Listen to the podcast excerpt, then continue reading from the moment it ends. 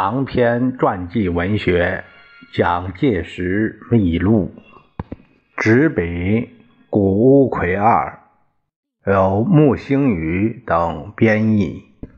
事了不讲。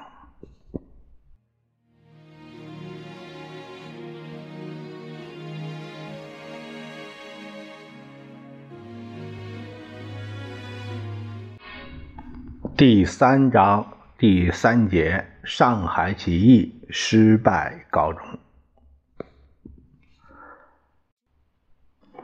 和辛亥革命之能否成功系于楚望台军械库的攻防战一样，进攻上海制造局的胜败也是决定二次革命的最大关键。如果能将军械库夺过来，掌握库存武器。则应该可以趁势部署好讨袁军事的态势。在袁世凯那方面，当然也是以制造局为上海南面防卫战略的一个根据地，而相当重视。所以在二次革命发难之前就已经有所策划。不过，在反袁声浪。日益高涨的上海，袁世凯要调派心腹部下控制防务，却也颇费周折。因此，乃着眼于制造局背后的黄浦江，意图对海军加以利用，故而命海军中将郑汝成以重金。收买了海军总司令李鼎新，然后又密令徐启文于五月二十八日佯攻上海制造局。郑汝成便以制造局被攻为借口，率领海军部队进入上海，担负起制造局的守备任务。袁世凯曾经在一九一二年二月自导自演制造出北京兵变，这手法在上海又派上了用场。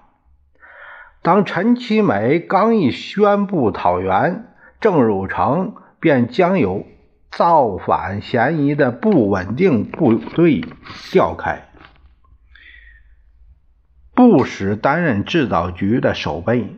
并收缴其武器，而以警卫队为中心的精锐部队一千两百人固守制造局，还有在黄浦江面更配置了海筹军舰，防卫态势做到了万全地步。相对的，讨袁军则由于匆促举兵，武器装备都居劣势。讨袁军于七月十八日上午十时和牛永健的部队汇合南下，到十九日清晨控制了南市龙华一带。陈其美一再要求郑汝成退出制造局，但被郑所拒。二十二日夜间，陈其美指挥奋勇军发动最初攻击，遭遇到顽强抵抗。次日二十三日，讨袁军断然下令总攻，六十一团、三十七团以及驻上海各部队，还包括炮兵，都加入了战争行列。数千人将制造局包围起来，展开勇猛攻势。正当此时，海筹等军舰对讨袁军。激烈猛轰，在讨袁军说来，最大的失算是未能估计到海军的动向。得到海军炮轰支援的敌军步兵也展开了反击。讨袁军猝不及防，损失了大炮十八门，珍贵的子弹一百七十多箱，蒙受损失颇重，因而败退。这个失策可以看到啊，只想攻击某一点，呃，一个选项，但是没能有防范的这个手段。讨袁军总司令部本来设在南市，距制造局不远，但跋扈的郑汝成通知南市民间战斗组织商团，如果不促使陈其美撤退，则发动攻势。陈其美为免南市毁于战火，不得已而将总司令部移往闸北，重行部署。讨袁军仍然日夜不停的进攻，但制造局防卫坚强，攻势一再受挫。但凭士气，想要打开战局颇为困难，而有必要再得到装备齐全的正规军助阵。因此，乃谋进行策动陆军九十三团参加战斗。九十三团在二次革命发动之前，担任制造局的守备任务，但被郑汝成调离制造局，移驻龙华。该部队对于制造局内部的情况了如指掌，最适合担任攻击制造局的任务。蒋介石乃于二十八日晚间秘密进往九十三团团部，找团长陈其卫面谈。可是陈其卫已经受到了袁世凯的运动，始终没有见到。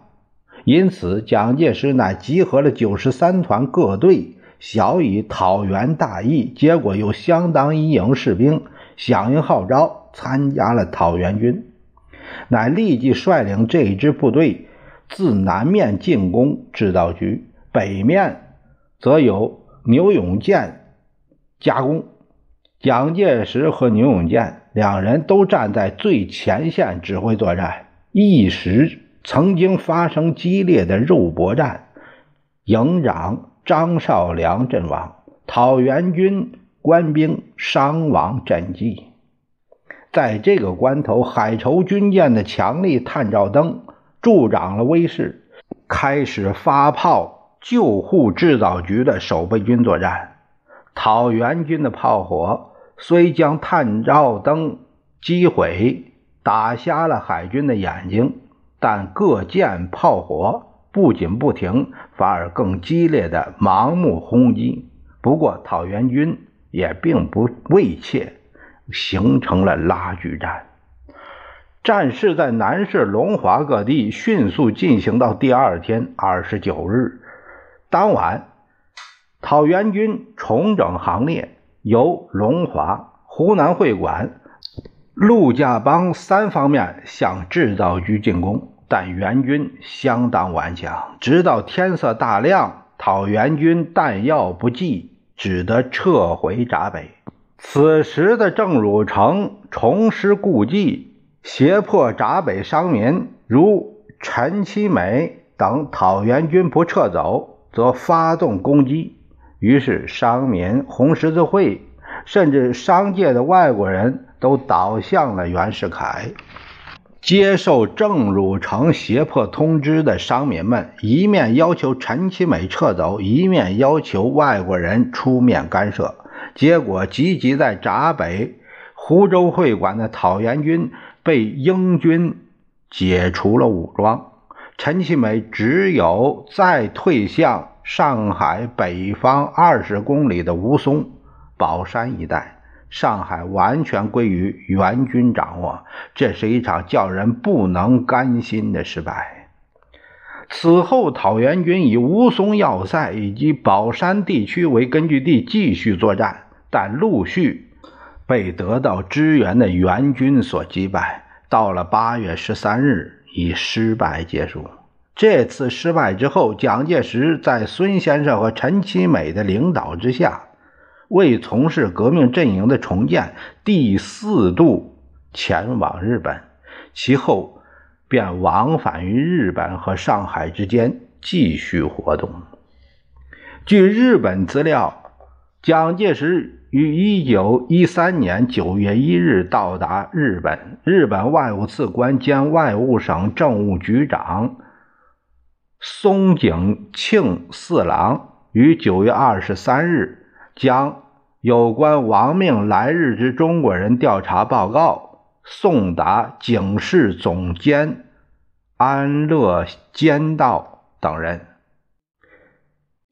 该项资料中有黄兴、孙文、陈其美等人的动态，并提到陆军少将蒋介石、陈其美部下自上海来日，于九月一日到达长崎。当时响应总理的号召，在日本参加中华革命党组织的只有极少数的干部，而真正信仰总理主义、了解革命真意、始终如一的更是不多。真能杀身成仁的，只有陈英士、朱执信、祝先烈。这几位同志真可以说是我们革命的圣人。中华革命党成立以后，内部还有许多复杂的情形，其在同志之间互相攻讦、各不相下、只争义气、不顾大体，是不待说了。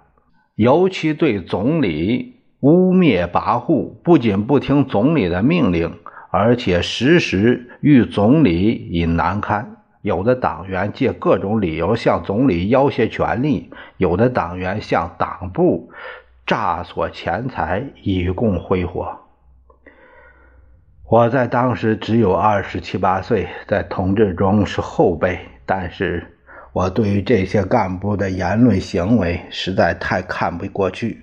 总理虽然仍能宽大容忍，而我当时就有一种决心，就是这些对总理飞扬跋扈的干部，我既身为党员，若不能为领袖报仇此恨，我就不是一个忠实的信徒。这是蒋介石在这个本党革命的经过与成败的因果关系。呃，一九四九年六月写的一篇文章里有这样的一段话。